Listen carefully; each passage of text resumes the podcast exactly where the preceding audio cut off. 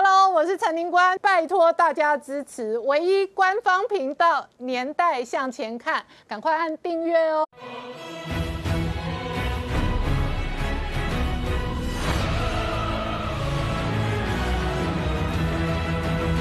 年代向前看，向前看年代。大家好，我是林光，欢迎我们忠实观众跟粉丝朋友扫描 QR Code 订阅《年代向前看》YouTube 官方频道。我们看六月份以来哦，解放军的这一个飞机哦，至少飞过八次来这一个台海上围哦。那这个中美事实上战斗机都不断的现身了。这一次呢，美中都在台湾周围做军事的角力的同时呢，今天最新的新闻还包括哦，日本这个防长证实了这一个不明的潜舰哦，在大岛海。域附近，那证实是来自中国。事实上，美国媒体也追踪中国有了最新的核潜舰的这一个相关的计划跟大战。然后同一时间呢，北方的这个北京疫情还在恶化。那特别是哦，其中美啊，这个中国有一些专家哦，他们判断北京这一次的病毒是有突变的状况，传染力可能高达九倍以上。那偏偏呢，长江沿岸的这一个洪灾水灾还在恶化。那水灾的苦日。也有可能带来另外一波民生的压力哦，从病死到淹死到穷死饿死都有可能发生哦，这背后会有多大影响？我们待会好好聊聊。好，今天现场邀请到六位特别来宾，第一个好朋友汪浩大哥，大家好；再是台湾疫苗推动协会理事长，同时是台大医师李炳宇医师，大家好；再是王世坚，大家好；再是吴家龙，大家好；再是吴明杰，大家好；再是黄世聪，大家好。好，世聪刚刚讲到我。这个中国今年是天灾人祸一大堆，所以呢，淹水的这个区域已经高达二十多省哦。事实上呢，这个重庆周围直接这一个发出哦重大的警警告哦。然后这是一九四零年以来最大的洪灾。然后同一时间呢，也因为内部的压力哦，特别是民怨的压力不断的扩大，那对外的军事的挑衅动作也越来越大。嗯，台海这几天是飞一大堆飞机，而且轰。炸机哦，这一个接二连三的来，那昨天证实进来的是轰六。对，没错，中国大陆内部问题重重，他们过去的可能性的习惯就是会把这个压力呢从内转外，所以是不是会在发生一个局部的冲突来转移内部内政的这个焦点，这都是可能性的。所以我们可以看到最近呢，台海上空就变得非常非常的忙碌。这个中国大陆的这个军机呢，从六月九号里面来说，这两个礼拜来已经是第八次的进入我们台海的这个西南辨辨别区附近的这个领空，在附近的这个领空。那主要最近的一次是。二十二号，那二十二号的这个早上的时候，是美国的军机 EP 三的这个电侦机呢，先从巴士海峡飞到台湾的西南部之后，然后再进入这个台湾海峡之后，在这个台湾海峡附近左转，然后飞到这个南海去。美国的飞机早上离开之后，下午中中午的时候，中国大陆的飞机马上就到。它这次是来两台飞机，是一个轰六轰炸机，还有歼十的战斗机两个。来到了我们台湾的领空附啊，台湾的这个区域，那我们的军方呢，马上就出动飞机去拦截。那我们就说，我们是全程掌握，而且是积极的把它的驱离应对的方式。那好，中国大陆跟我们国防部都证实的确有这件事。那这是我刚才说到是两周以来的第八次，两周诶，六月十号一次，六月十号是运苏三十，六月十二号是运八，六月十六号是歼十。六月十七号是这个运八跟歼十，然后六月十八号、六月十九号跟六月二十一号，还有昨天的六月二十二号。所以一共是这里两个礼拜，一共有八次这个军机，中国军机来到台湾。那当然了，它的用意当然是除了测试台湾的空军的应对压力之外，它都解放军都说啊，这个本来就是我们固有的领土啦，固有领土，我们来这边巡视是一个很正常的这个状况。好，这是中国大陆的这个说法。那当然同时间呢，美军也是常常来这个地方，美军也是已经有连续好四天，从六月十六号开始，已经有连续四天在台海目前的线中。那尤其是。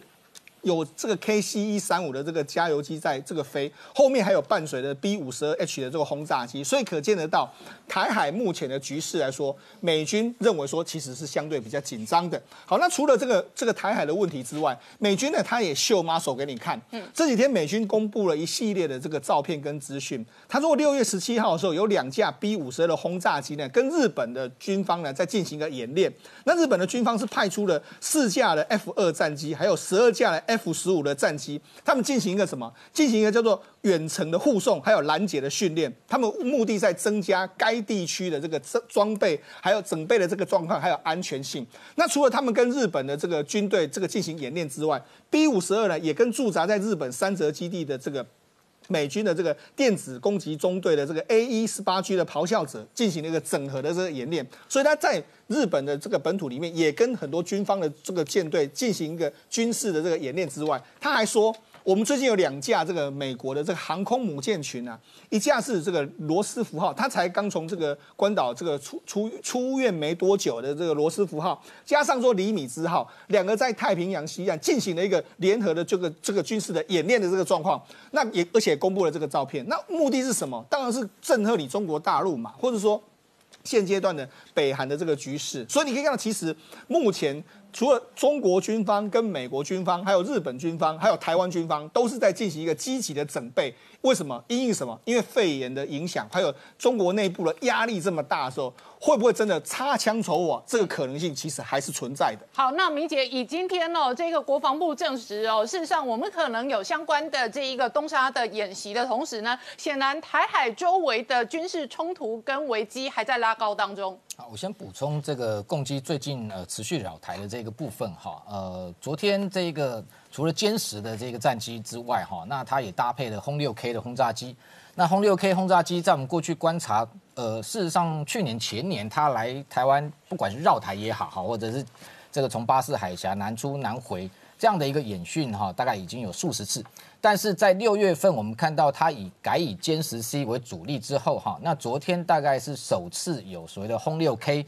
搭配歼十，好这样的一个编队。那过去来说，轰六 K 如果有这个出这个巴士海峡，它可能譬如说绕台也好，那或者是说南北两端那进行对台湾进行骚扰的过程中，它过去在巴士海峡也曾经搭配过譬如说苏凯三十或歼十一，那这一次搭配歼十 C 这是首次哈。那我们要观察的重点就是说轰六 K 这时候出没哈。呃，它背后的一个战略意涵是什么哈？过去来说，当然它绕台哈，绕台当然对台湾是做一个心理上面的威慑。不过从军事的观点角度，过去呃，我们这了解，我们国军内部事实上也研判过，它从这个中国这呃内陆的呃内陆的基地起飞之后，事实上整个绕台的航线把它拉成一直线哈，基本上就是针对关岛的哈这样的一个航程。那上面携带长歼二十的飞弹，目的是在演练哈。对关岛做一个长程远距离的一个空中打击、空对地的打击，但是这一次哈，如果他是我们看昨天他这一次出这个巴士海峡，如果他是南出南回，他没有绕台的话，又搭配歼十 C，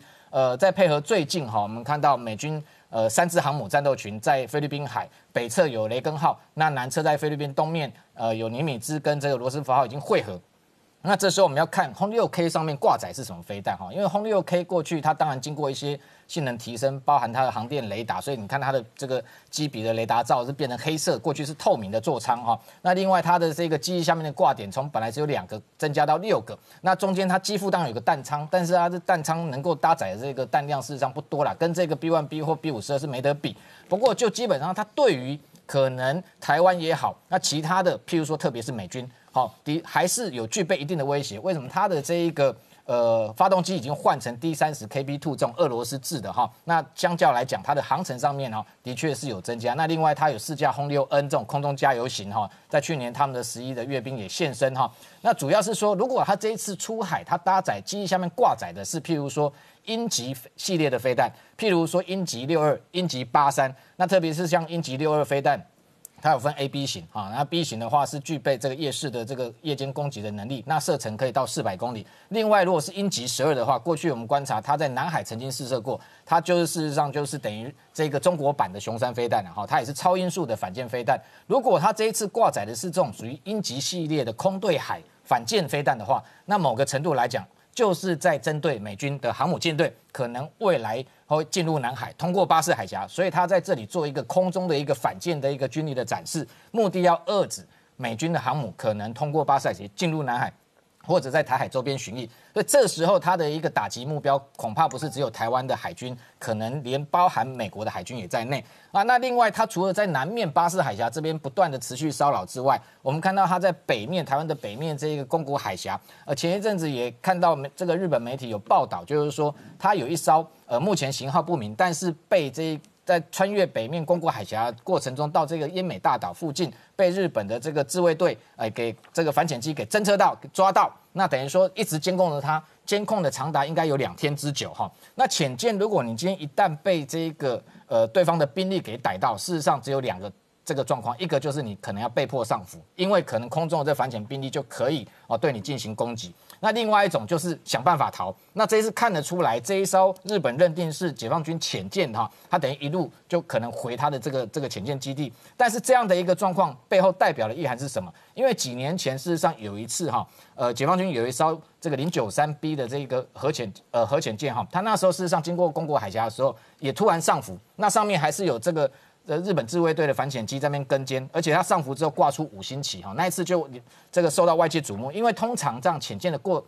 航行的过程中它是隐秘的，它不上浮，除非像上次我们看到说美军他刻意把洛杉矶级级这个这个核潜舰上浮哈，要展示军力，但是那一次看起来是比较像被这个日本自卫队给逮到，所以他为了哦要这个讲难听叫做保命，所以上浮啊，然后这样子一路表示说我对你没有敌意，然后就一路回去，那这。代表解放军的潜舰哈，它的这个性能包含在静音上面，或者是相关的磁性的参数，可能都已经被日本自卫队给掌控到。那特别是在宫古海峡，我们知道冷战期间，事实上美军哈在这个包含日本海，或者是宫古海峡，或者第一岛链外侧，包含到台湾哈东侧这样一个水下的地方，事实上进行的曾经有这个打造出一个水下的这一个呃监听的阵列系统。那所有的包含这个。过去是为了围堵苏联，所以怕的苏联的潜舰从出第一岛链，现在就是针对中共的解放军。那所以那个这个水下的区块，事实上解放军如果一旦它的参参数已经被日本或美军掌握之后，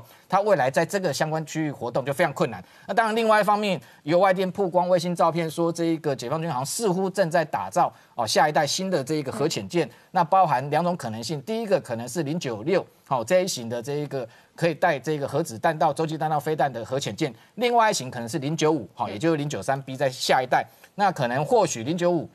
目前也没曝光过，但是外界认为说它的这个相对来讲，经验效果应该会比现在零九三 B 还好。那零九三 B 它事实上都还有 AIP 这种绝气动力推进系统。理论上来讲，它可以在水下直浮的时间蛮长的，不需要上浮哈。那零零九五未来可能这个部分，呃，可能会比零九三还强。另外零九六的部分是反而是国际关切，因为目前它来讲，今年解放军本来有四艘零九四的这种这个 ICBM 的弹道潜舰哈，那增加了两艘下水，那所以我们看到斯德哥尔摩的这个核弹头的这个。公布的报告啊，说中国今年增加三十枚核弹头，事实上的确是合理的，因为零九四每一艘可以带十二枚的核弹头，那未来零九六它的目标就是未来能够一艘带二十四枚飞弹。啊，而且是巨浪三型的飞弹，它可能可以多弹头，但是至少一艘核潜舰上面可能会有二十四枚的这个核子弹道飞弹。那这对美军来讲，当然会构成一定的核这个核子武力的威胁。那同时，我们看到事实上美军当然也没有减缓它的脚步，这两天也看到它的这个更新的哥伦比亚级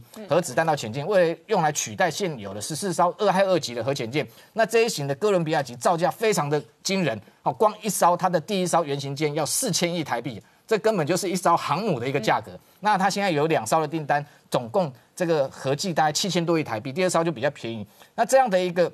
水下的一个核子弹道潜舰的对抗，可以预见哈，未来在第一岛链哈，可能会这个中美之间双方水下的兵力哈，会持续的对抗。那只是说整体上来讲，我们看到解放军最近的动作还是持续在做哈。那我觉得这个部分，我觉得台湾自己本身哈，当然靠自己的防卫能力是最重要的。好，我们稍后再回来。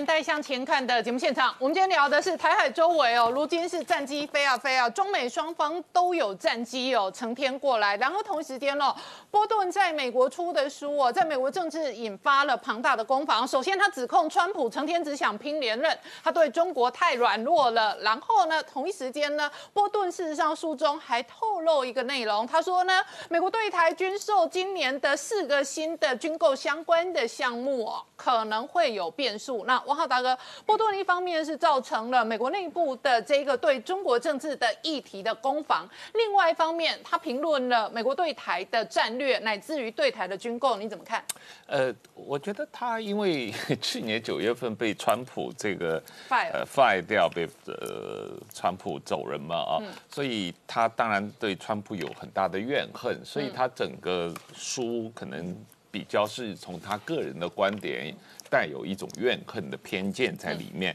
那现在还在川普政府里面工作的呃很多人都公开出来批评他的这个书的内容啊，呃讲他不确实嘛。所以我我觉得我们看这个川普的对华政策，对中国的政策也好，对台湾的政策也好啊，关键是要看他实际上做什么，还要看他整个历史发展的脉络。那这个脉络确实是川普对中国的态度是不断强硬的。那当然这里面也牵涉到啊中美贸易战的过程和牵涉到这个武汉肺炎的疫情对美国政治的冲击的这个情况，所以造成了这个川普对中国的态度啊一直是这个有一。一个不断的强硬和改变的过程。至于这个呃某一个具体的这个呃军售的项目，这个呃台湾跟美国的谈判永远是在一个不断的这个谈判过程中间。那我自己感觉，这个至少川普上台以来，美国对台的军售是没有特别放缓。说老实话，比前任几届政府都卖得多啊，卖得快。那么呃。但是比较对台湾长远来说更重要的，还是美国参议院嗯亨利最近提出的台湾防卫法草案，这个在国会的议案，这个是一个根本性解决问题的一个一个草案，就是说这个呃美国在台湾关系法的基础上有一个极大的对于军事上防卫中共入侵台湾的一个承诺的一个义务的。一个一个一个草案，那么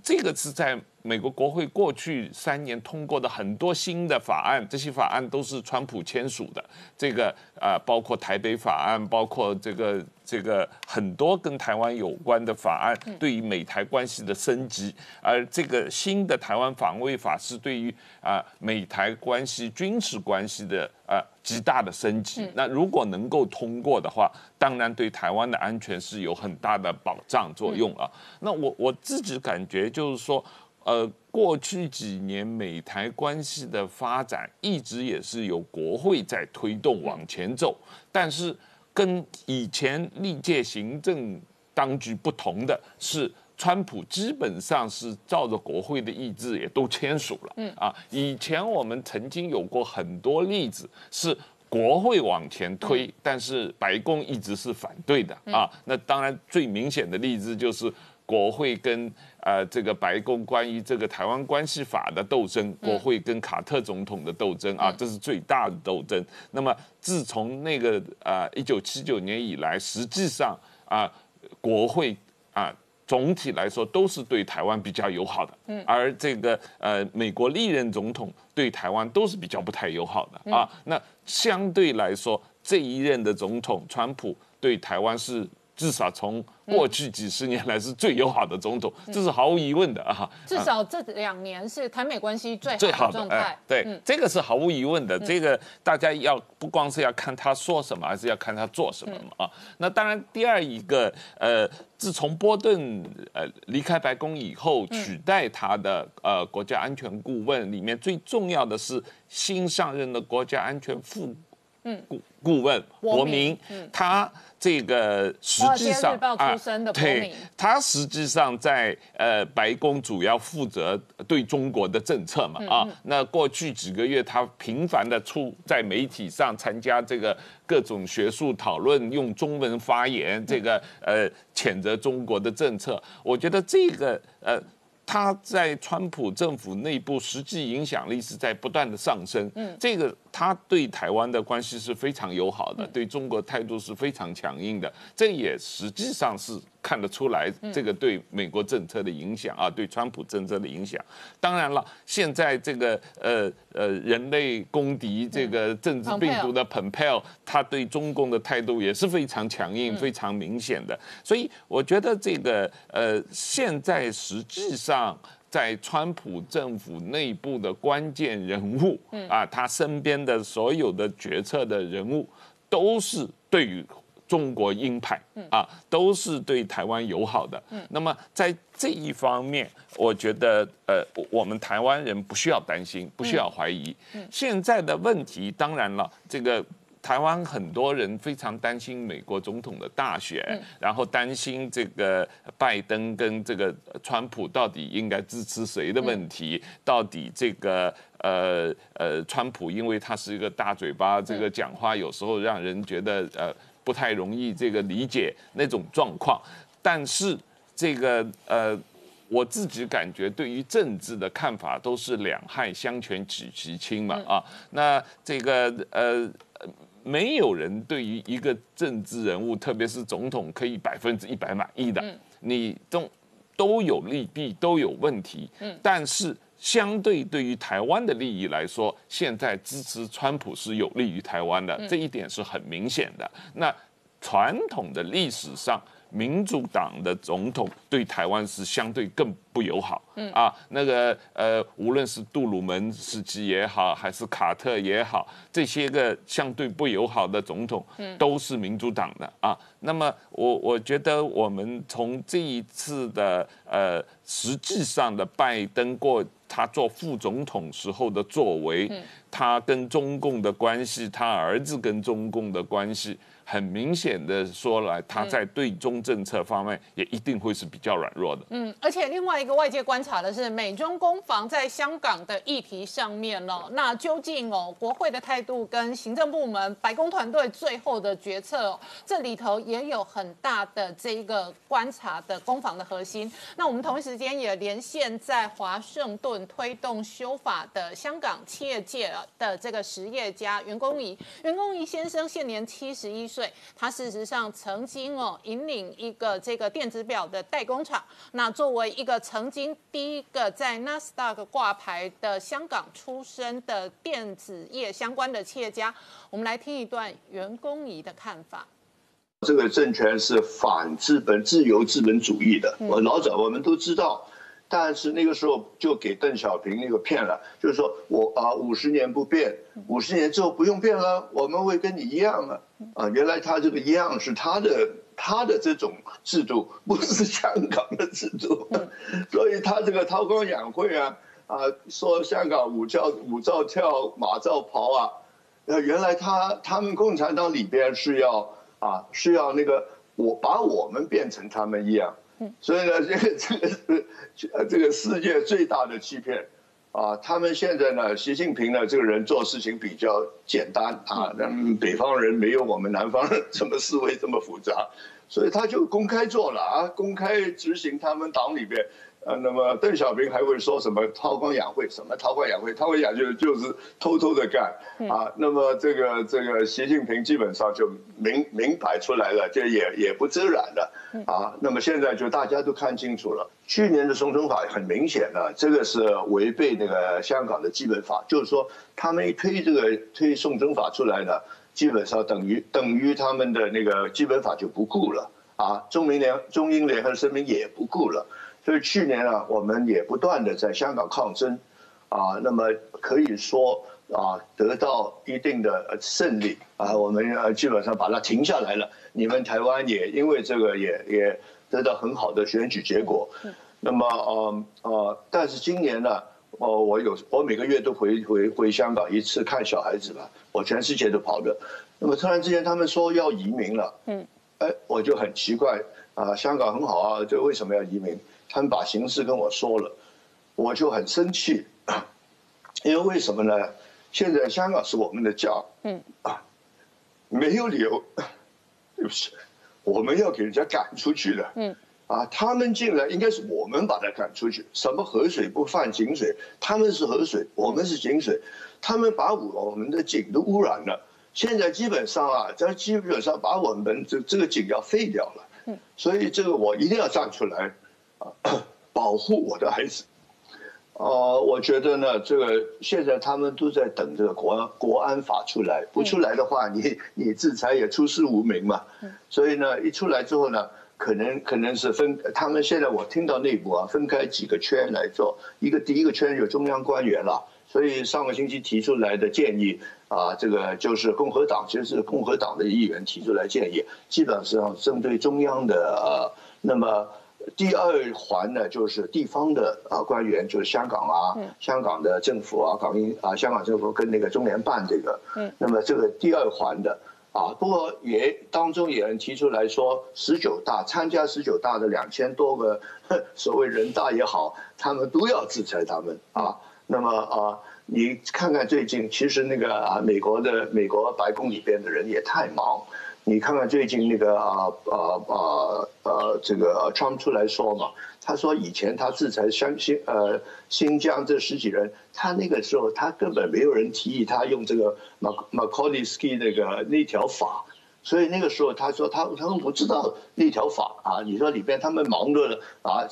中国也是他们一小部分，不是啊，这个他是全球都要考虑到的。我估计香港人当然尽他们全力，照样去竞争。啊，而且你听到庞贝尔也说了，他们要全世界看着九月份这个这个呃这个呃这个选那个立法会，也也可能那个杨介慈啊在夏威夷的时候就答应他，哎，我们呃虽然通过这条法律，我们肯定公正选举的啊，所以看看中共做这套戏怎么做法，现在已经在想了啊，好像是香港政府来执行这个国安法。但是每一个上边后边都有书记的，跟共产党他们就懂得这套啊，一套面子一套后边上边啊引线，所以呢，这个呃呃呃呃，我看了这个香港的这个美国肯定要制裁，我我现在看美国在考虑到底制裁香港。还是制裁整个中国，嗯。啊，说不定他一步到位就把你整个中国就制裁了。呃，台湾跟香港当然是啊，叫纯纯呃纯纯王子哈韩，对不起，我的普通话我还是广东话为主。嗯，所以呢，这个呃呃呃，我我倒反而想看到台湾、香港的事情，你们已经很支持了，嗯，但是你们自己要强，嗯，你们一定要跟美国建交，嗯。啊，打进联合国，而且呢，你们要自己的核弹，一定要有核弹，没有核弹你就受他欺负，啊，所以我是主张，你们向美国买也好，自己开发也好，一定要有核弹，对付他们只有武器，没有别的方法，这个才是自己的安全。好，我们刚刚看到的片段是香港的企业家员工仪哦，他现在正在华盛顿推动这个美国国会的相关的修法，而更多更精彩的独家访谈的影片，我们会上传年代向前看 YouTube 官方频道，欢迎大家收看。广告之后再回来。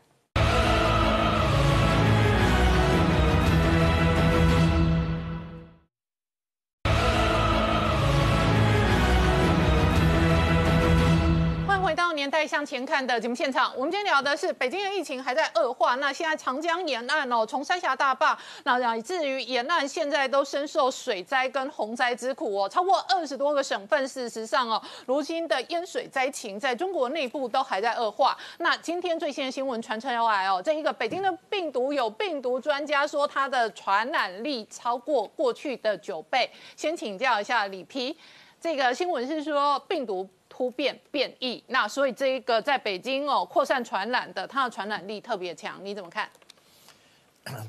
这个消这种消息啊，从一开那个新冠病毒肺炎开始以后，一直到现在已经不知道讲了好几次了，大概超过十次了。就某一地块的学者说它有突变，可能疾病形态会比较比较严重，死亡率会增加，传染会增加，这个其实都是推测的。哦，好，就是。哎，可能跟实际的情形不是那么吻合。嗯，那首先我们要看什么叫做传染力九倍，他怎么去证明？好，通常我觉得最可能的就是说，他在实验室去培养这个细胞的时候，他培养出来的病毒变成十倍哈，它的繁殖速度是十倍，所以他就说它传染力是九倍。这种直接类推类推是有一点问题的。嗯，就是说，哎，它还是会受到很多因素的影响。一个病毒它通常我们在看一个生物的生物的指标的时候哈，我们都要用对数的观念来看它。什么叫对数？对数就是 log log log 那个李教授上上课，像说哈抗体十倍，保护力是不是十倍呢哎？不是，保护力是 log 十，哦，哎，就是这样子，它就是可能两三倍而已，哦二点多倍。那个复制能力十倍、九倍，那可能就是两倍嘛。嗯啊，这个在临床上其实不太重要，两倍又怎么样？还有一件事情是，这个病毒是 RNA 病毒，就是一天到晚在突变的。哎，一天到晚突变的话，就是说它几个小时就会突变。好，所以几个小时就会可能就是有有一个病毒，它的某一个氨基酸跟人家不一样，嗯，啊，所以你去测那个病人哦，他身体的病毒可能就几十种在那边，哦，这个叫 quality species。那个 RNA 病毒常常在同一个个体有好多种不停不同的形式在里面，所以呢，你现在只是抓到其中的一只来测，然后就说它是九倍，啊，事实上它是好多种那个 RNA 突变的病毒在里面，嗯，那所以呢。你看讲的讲的已经好几个月了，说病毒突变啊，传染力会比较强啊，什么我们的免疫反应会失效啦。黑龙青菜公公不是很重要，嗯，这个病毒还是同样那个病毒，它的传染力没有很大的变化，说不定有些病毒会差一点点，但是它在临床上是不是那么重要的？那所以我觉得说像这样的那个消息呢，稍微看看就可以了啦，就就表示这病毒是不停的在突变啊，这个是在我们的认知里面呢，它对于我们临床的一个或者是流行病学上面的的特征呢，不会有明显的一个改变。好，那我问你哦，那外界正在观察，跟全球工位专家正在观察的一个是中国的北京为核心的第二波的疫情，再来是美国第二波的疫情在飙高。那美国确定这个南部有几个地方，像佛罗佛罗里达、德州啊，事实上疫情都还在增加。德州现在考虑，就德州的州长他说他考虑搞不好再封城，这是他的说法。然后紧接着而来呢，这个国际专家点名好几个国家，比方说印度，比方说巴西。都是炎热人口大国，但是疫情都在恶化。那现在天气这么热，第二波都这样子烧哦，那就有一些人说，秋冬之后也有可能持续烧第三波。你的观察，这个疫情真的会二波、三波一波波下去吗？其实我觉得说，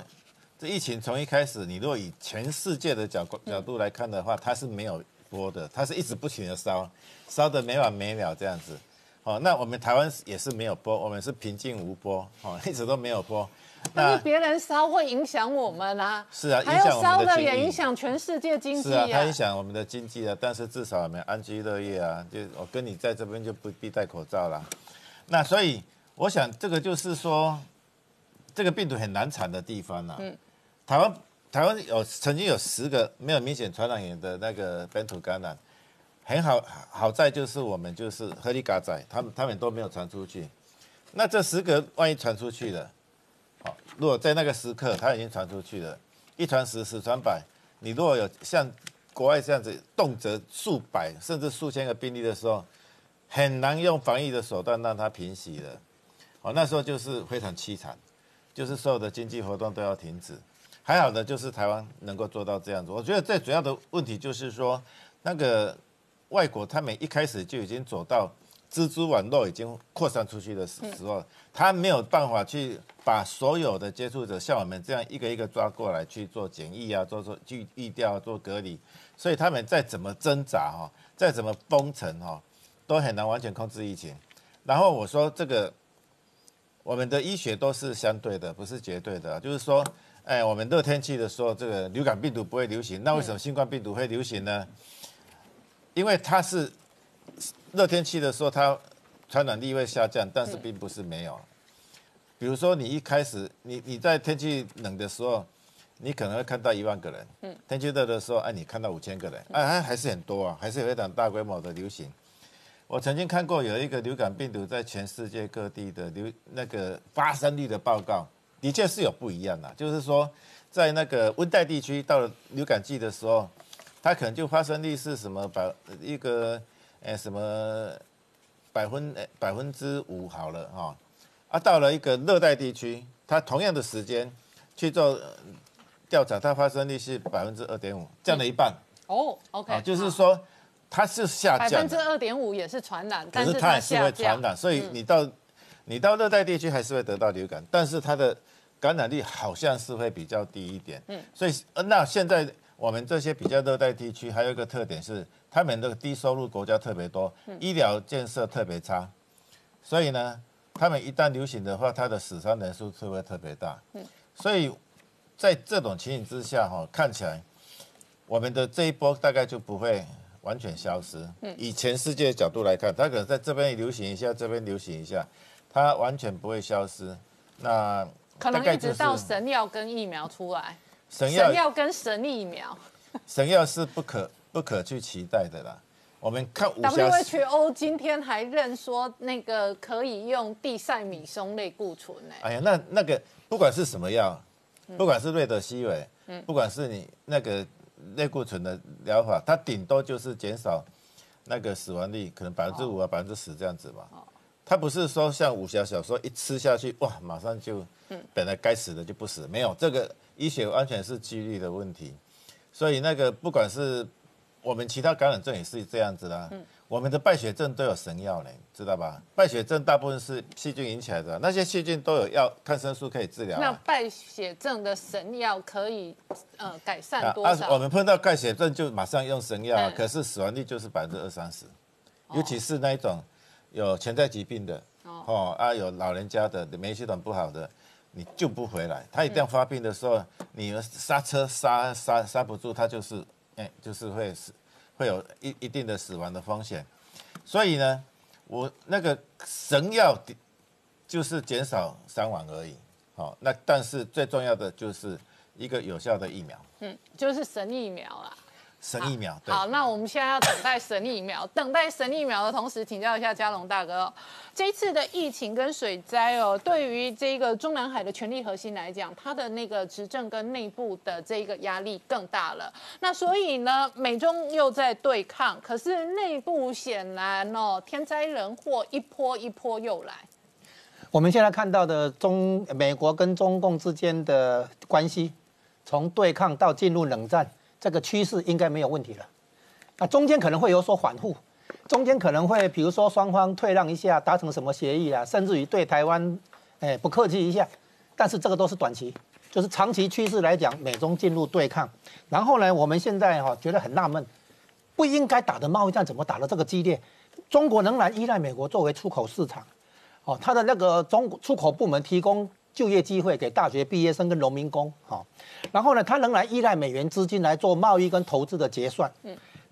可是为什么选择跟美国硬干到底呢？这实在是很纳闷的事情，以牙还牙混不到底，一路到现在。然后呢，现在人民币国际化要推动，哈、然后呢，二零一八年三月二十六号正式在上上海开张这个以人民币结算石油期货交易，这个很严重，因为这个挑战那个石油美元地位。接下来对外扩张。在这个南海、东海、台海这个地方展现它的扩张野心，哦，就像最近常常跑来台湾这边，哦，飞机、海军舰都一样。再来呢，战狼外交，对外关系哈、有这个战狼的这个这种姿态哈、它的源头是什么呢？它的源头就是习近平啊对美国叫板，提出所谓新型大国关系。总结来讲，过去两年这个这个美中的关系里面，中方对美方的强硬立场，我把它形容为鸡蛋飞去碰岩石，嗯，你这没有道理。非常反常。我说哈，这个改革开放四十年取得的重大成果啊，可能会败在习近平的手里，就是中所谓中华民族的伟大复兴，百年难得一见的机遇啊，会在习近平手里败光。将来他这样子的话，会成为历史罪人。那么现在我们最再探讨下去的话，中方有几个误判啊？不止这四个，但是我们先讲这四个。第一个，一开始认为川普不过是一个商人，可以用利益收买，哦，他的那个贸易战呢是虚张声势、讨价还价的哈。不是来真的，这是第一个。当然，这个已经证明是误判。第二个呢，如果川普真的敢打关税战的话，进口物价会上涨，美国会有整体的通膨。通膨一来的话，联储会要升息，升息的话，美国的这那个泡沫会破掉，会出现新的金融风暴。那么到时候那个川普会很不舒服，应该不至于来真的哈、不敢。这是这个也是误判，对不对？第三个呢？中共发现华尔街跟美国企业界呢，在中国有重大利益，嗯，他们应该会去牵制川普的决策，哦，会帮中会帮那个中国讲话。那么呢，美因为他们认为美国与中国之间是你中有我，我中有你，根本不可能脱钩。所以川普讲那个脱钩啊，又是虚张声势，他们这样觉得。最后，美国的民主体制让政治人物都是短线思考，哦，然后呢，这个如果对中国有制裁的话，也会是短期现象。中国只要能够熬过去的话，又是海阔天空。好，这是这这四种想法都是误判。再来呢，习近平呢，即使在做三种三段式的豪赌。好，第一个呢，他赌二零一八年的时候那个其中选举，共和党会输掉参议院，因为那个参议院要是输的话呢，那个通俄门的弹劾可能就过了。而且川普的掰咖，哎对，然后第二个呢，他在赌二零二零年今年的大选连任失败，连任失败，嗯，万一川普连任成功，他说好了，那我熬过去四年，好，我看你下一个总统是谁嘛，再来打交道。那么这种豪赌的结果呢，我们现在直接把它讲，我说习近平现象，就是习近平这样搞，有个问题。我说习近平团队到底怎么了？这个很明显叫朝中无人，用历史的术语来讲，朝中无人，一路误判，一路就是一错再错，然后呢，把中国经济搞成现在这个严重的局面。然后呢，中国内部曾经出现理性的声音，哦，包括几个人，刘亚东，科技日报总编，哦，高善文。然后呢，李晓就是那个吉林吉林那边哦，向松作、任志强，这些都发出一个算是良性的、理性的一个声音，但是都被中国这个体制压下去了。嗯，好。然后现在我想一个问题：习近平出差错也就算了，为什么中共内部出现没有办法出现纠错的机制？嗯，我们去看从毛泽东到邓小平，毛泽东当年搞三那个三面红旗，然后出现自然灾害，三年灾害以后，饿死两千万人。毛泽东后来就陷入权力斗争，那个刘刘少奇啦，甚至于后来林彪，哦，都出现权力斗争，因为路线辩论，两条路线会辩论。邓小平也是一样，邓小平那个时候有陈云在牵制他，就会那个那个有不同的路线在辩论。现在呢，定于一尊，然后呢不准妄议中央，这个情势呢，现在连权力斗争都看不到哎，现在没有没有什么权力斗争让你去。批评他，然后现在我们比较一下邓小哎习习近平的情况，我们拿邓小平来对比。嗯，邓小平有五个政治遗产，全部被邓习近平推翻。第一个叫改革开放，他现在搞国进民退；第二个呢，韬光养晦，他现在是对外扩张“一带一路”等等挑战美国。嗯，然后呢，这个集体领导不搞个人崇拜，这邓小平的哈。然后呢，他现在是什么？定于一尊，不准妄议中央啊。然后呢，一国两制，邓小平提一国两制，他现在等于一国一制了哈。然后呢，他邓小平说要做好对美关系，来为改革开放保驾护航。结果呢，习近平整个最大的问题就是把对美关系搞砸了。我实在不晓得他要怎么从历史上的评价来脱身。好，我们稍后再回来。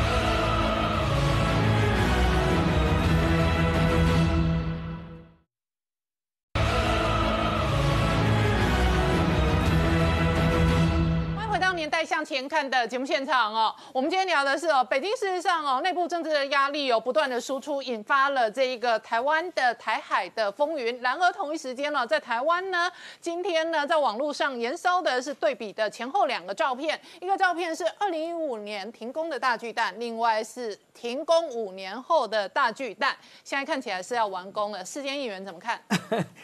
林冠，美国有大卫魔术，嗯。我们台湾有科批魔术了，呃，在停工五年的情况下，嗯，现在布幕一掀开，哎，大巨蛋完工了，嗯，哦，科批，这真是太神奇了，哦，太神奇了。那我认为，其实如果完工营运，宁官，这确实对台北市本来是有长足的进步，不管市容观瞻，哦。或者是呃，整体大家对这个呃集会场所的提升，不过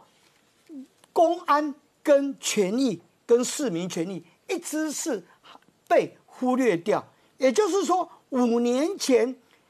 柯文哲据以改革去要求停工的，就是市民的公安跟市民的权利，没有任何的改变，没有讨回任何的公道。所以我认为这五年来，柯文哲跟赵腾雄啊，他们是哥俩好一对宝，一搭一唱啊。您官，您画面上是它的外观，我去到我两个礼拜前去室内去观看，它不只是外观结构好了，室内只差座椅没安装上去，座椅再安装上去的话，你看连呃投手丘本垒一二三垒也都出来了吼。那么是非常的清晰。那如果台湾打棒球给全世界看，而且现在全世界很多地方不能打，那这个其实也是不错的场。本来是好事，但是早知如此，何必当初？那当初为什么停工？当初停工就是为了公安跟市民权益。公安第一点，大巨蛋量体过大，十四万件平，容留人数过多，十二万人，那逃生空间过于狭小不足，所以这会有公安很大的问题。第二点，市民的权益，那个地方总共十公顷三万平，市值在一千亿元以上，那是我们台北市政府的土地，也就是全体市民、全体国民的土地。结果竟然零权利金让远雄使用五十年，而且这市值一千亿元的土地，还帮远雄设定地上权五十年给银行团，让远雄可以去借一百五十亿元来兴建这个大巨蛋。所以我们要的市民要的不多，第一点确保公安，第二个市民权益，这两个也是柯文哲。这五年多来，他一直讲的，他一直嚷嚷的，他不只讲大巨蛋，他还说五大弊案。那柯文哲六年前也是靠着要打这五大弊案，要帮市民平反，要回公道，所以市民才投射给他，让他可以担任我们首都台北市长嘛。可是这五年来，柯文哲的作为舍正途而不救了哦。事实上，那个您您问，事实上我在台北市议会当年啊，五年前我就提案，五年前我这个提案，五年前的六月十号，只是五年前，对，五年前。我我领衔提案。哦，这个案子在议会三十三位议员支持我，那也经过一二三读激烈的的辩论之后通过。这个案子就是说，远雄大巨蛋违约事实明确，他预期完工，安检未过，毁损古迹，我们是否应该立刻解约接管？然后根据量体过大的部分，哪一些该拆，哪一些该留，由我们市府来完工？哎，林官，这个案子等于我们议会帮柯文哲背书，当柯文哲的靠山。你当初如果赶快就这么做了。解解约接管，现在大巨蛋早就如期完工，早就在营运。那我们走正途。那柯文哲不，他借由跟这个呃远雄，他前倨后攻，表面上把他停工，私下他派他的亲信，派蔡壁如他们去跟远雄密会。所以我强烈质疑这一次柯文哲跟远雄之间。哦，假借结构安全之名啊，明修结构，暗度陈仓。哦，柯文哲跟远雄私下暗通款曲，那么在半推半就之下，就让允雄这几年来悄悄的在内部施作。那市民大家每天市农工商忙嘛，我们也没时间去管到这个地方。他在建筑执照没有任何变更下哦。就用市府给他特许一个名利名义，让他可以施作十十四项，跟结构安全有关的。比方说，他说顶板要封哦，因为风吹雨打日晒怕锈蚀。好了，顶板封了，他说哎，侧板也要封，侧面封也会进来，所以顶板、侧板、面板所有的板面外观全做好了。那内观他说有锈点，我刚才特别拿这张照片，就是说远雄啊。我们让他复工完工之后，他还会找师傅，一定会要回这些损失。他说这些锈点呢，有超过一百万处。嗯，那他出估，他说他们的损失有三十几亿，那还没包括停工时候他们其他的这个带料备备料，他们人员的这些损失，他都还没算哦。所以柯文哲一定私下有跟他协议，私下有安排。那林官，我最后要跟大家报告哦。那退一万步讲，好吧，既然事实是这样，你柯文哲至少你公安要帮我们确保。那这是大巨蛋全区的图。现在大巨蛋最伤脑筋的部分就是说，因为如果我们逃生一定是东西南北四向逃生嘛，那么，诶，西南向因为有商场共构，这最重要的这一项，光复南路忠孝东路口已经被商场堵住。往北向这里啊，这一项各位，这个很重要的通道通到文化园区，这一条通道，因为满满的密布了二十四台的消防车、水罐车、救护车，所以根本也没办法逃生。你只能往东向，可是东向又有六星级的饭店，又有办公大楼，那没办法容留这么多人。所以这就是我们要求应该降低容留人数。就你刚刚讲的，电影院开了，但是我们可以不要那么多人来观赏。还有最重要，往北侧这一项哦，因为这一条通道。